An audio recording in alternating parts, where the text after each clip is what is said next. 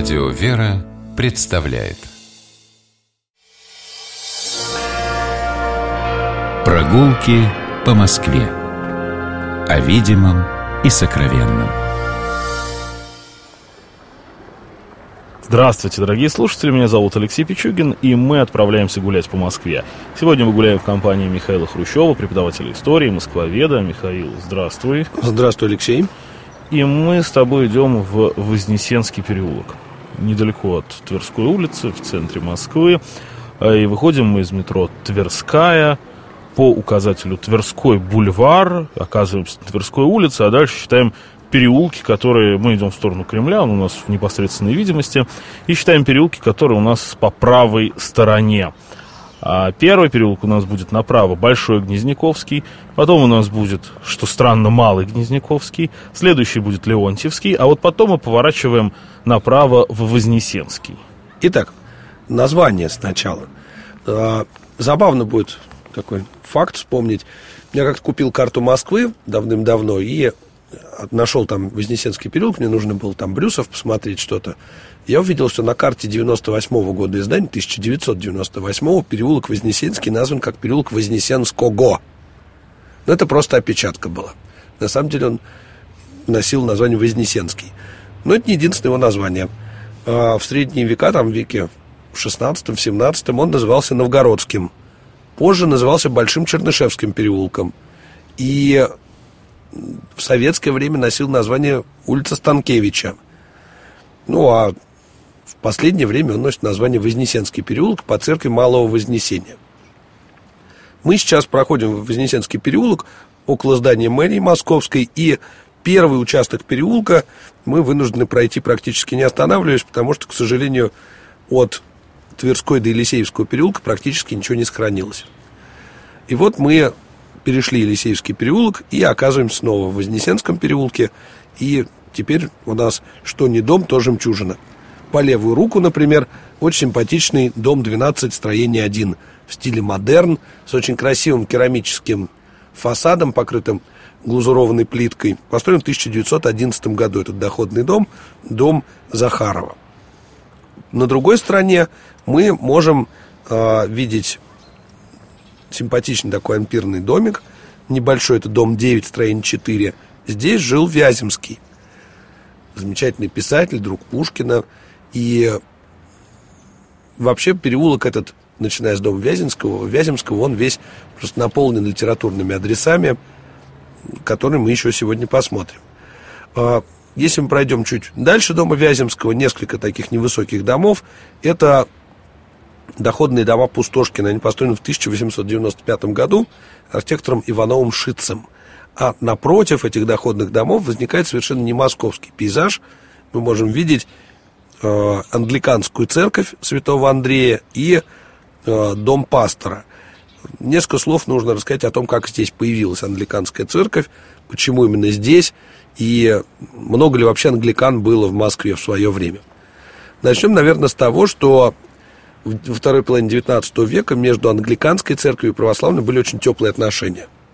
И англикане даже думали о том, как бы вот они, противопоставляя себя католикам и лютеранам европейским, думали о так, сближении с православием, поэтому в Россию ездили там делегации англиканской церкви исследовать там Льюис Кэрролл, например, посещал нашу замечательную страну. Он приезжал, да? Да, он приезжал именно в качестве диакона англиканской церкви и богослова. Ну, в свободное время от написания «Алис в стране чудес» он и преподавания математики, он еще был богословом. И э, в Москве вообще была большая англиканская община. Было много англичан, шотландцев, э, э, американцев, прихожан англиканской церкви, которые работали в нашей стране как механиками, так и преподавателями, и инженерами, и журналистами и так далее. Много-много было англичан. И, соответственно, в Москве действительно не хватало англиканской церкви. До постройки той церкви, которую мы сейчас видим, в Москве были то временные молельни англиканские, то там, до пожара Москвы англикане арендовали голландскую реформатскую церковь в немецкой Слободе и в ней служили. А, в частных домах проводили службы. И только в 1870-е годы, в 1830-е годы англичане э, сумели приобрести участок здесь, в Вознесенском переулке. И здесь была сначала сделана часовня, и она как-то не справлялась уже с количеством прихожан. И в 1870-е годы было решено построить новую большую церковь. Эту церковь заказали Ричарду Нилу Фриману, английскому архитектору, который был достаточно популярен в Англии. В 70-е годы 19 века построил множество церквей по Англии. Строил он в стиле в основном викторианской готики, которая тогда была очень модной. И, собственно, он прислал в Москву проект. Этот проект был утвержден – и в 1882-1884 годах была построена церковь Святого Андрея.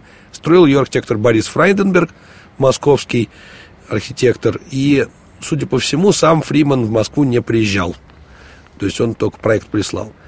А позже, уже в 1894 году, там же на территории церковного двора был построен дом Причта, дом пастора. Прекрасную композицию он составляет с этой церкви. Вот идешь мимо, смотришь налево и сразу... И ограда еще какая. Там надо обратить внимание на ограду, которая украшена гербами земель Великобритании, флагами. И действительно... Викторианский домик такой. Да, тут действительно совершеннейшее ощущение присутствия в Англии. Интересно будет сказать, что церковь была а, названа именно в честь святого Андрея, покровителя Шотландии. Это объясняется тем, что среди московских англикан большинство составляли шотландцы. Вот, соответственно, как-то они продавили святого Андрея.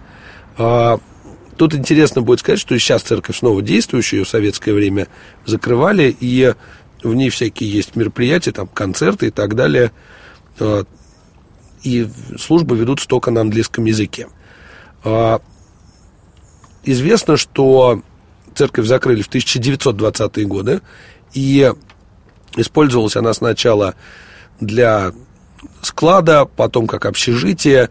Здесь мелодия долгое время проживала фирма, которая производила грампластинки. Ну, очень долго, 60-х годов она там была, и, собственно, большинство классики записанные мелодии, классики, я имею в виду не только классической музыки, а классические а издания мелодии, они как раз записаны здесь. В, в этом зале, потому что хорошая акустика, да. И до сих пор концерты проходят. Да. Церковь концерты... действующая, с 91 -го года она действует, но концерты проходят.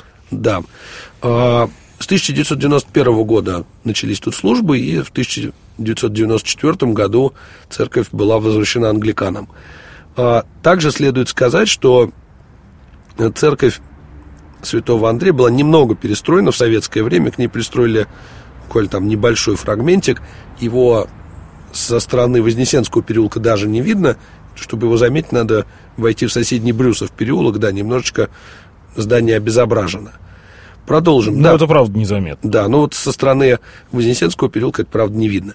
Надо сказать, что крупнейшим ктитором церкви была Джейн МcГилл, которую, которая владела цементным заводом в Москве и была вообще такой благотворительницей для англикан московских.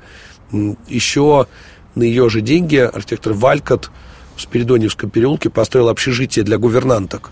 Оно до сих пор, здание существует, его можно еще увидеть. А, мы же продолжим движение по Вознесенскому переулку, и следом за церковью, с левой же стороны, дом номер 6. А, когда-то этот дом принадлежал он менял постоянно хозяев. В XIX веке он принадлежал Станкевичу, писателю и мыслителю, который организовал встречи разных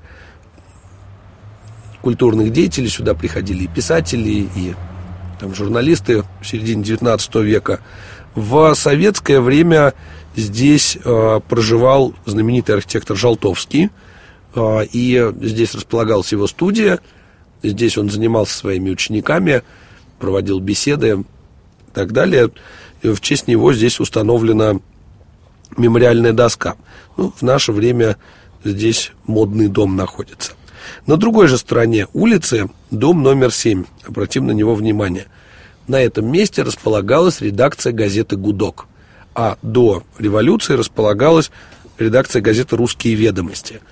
Вот про русские ведомости сказать не могу, но вот Гудок в начале 20-х годов стал настоящим магнитом для литературных талантов и так не заглядывая в справочник, можно сходу сказать, что и Булгаков, и Катаев, и Ильф и Петров, вот и Олеша все Ильф и Петров работали. этот дом прославили. Ну да, прославили этот дом Ильф и Петров. Дело в том, что все, кто читал «12 стульев», помнят, как... А, Общежитие монаха Берто... имени монаха Бертольда Шварца. Что, правда, монаха? Нет, именно Семашка. А, вот да. Это общежитие, правда, если следить за передвижением Остапа Бендера и Киса Воробьянинова по городу не скажешь точно, где она находится, потому что они как-то странно едут, но описание вида из окна соответствует виду из окна редакции газеты «Гудок». Дело в том, что там написано, что за окном стояло иностранное представительство, построенное в виде готической башни. И там во дворе, дальше это уже не по тексту, что во дворе играли дипломаты э, в теннис, а из окна студент кричал им «хищники капитализма». Вот общежитие Бертольда Шварца вроде как это редакция газеты «Гудок». Почему Гудок таким был рассадником литературных талантов, непонятно. Но обычная ведомственная газета, железнодорожная.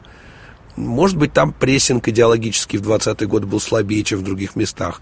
Может, там платили лучше. Может быть, э, писатель туда привлекала возможность перемещаться по стране. Но в любом случае здесь работали Ильф и Петров, Катаев – Здесь работал Булгаков, здесь они постоянно пикировались, постоянно там шутили.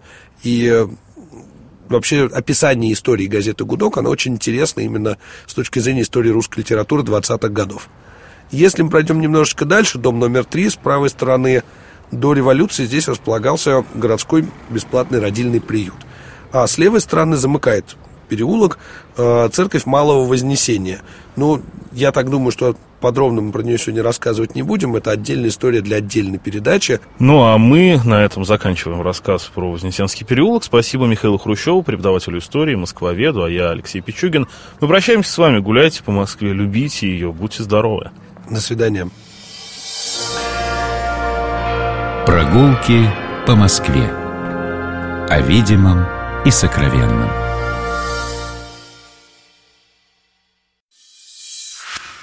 Программа «Прогулки по Москве» произведена при поддержке Комитета общественных связей правительства Москвы.